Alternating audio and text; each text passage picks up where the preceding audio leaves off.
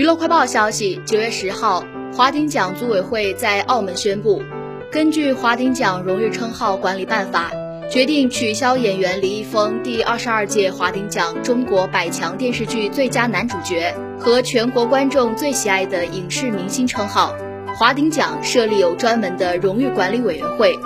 委员会认为，不超越道德底线，不触碰法律红线，这是做人的基本准则，更是公众人物要率先捍卫的行为。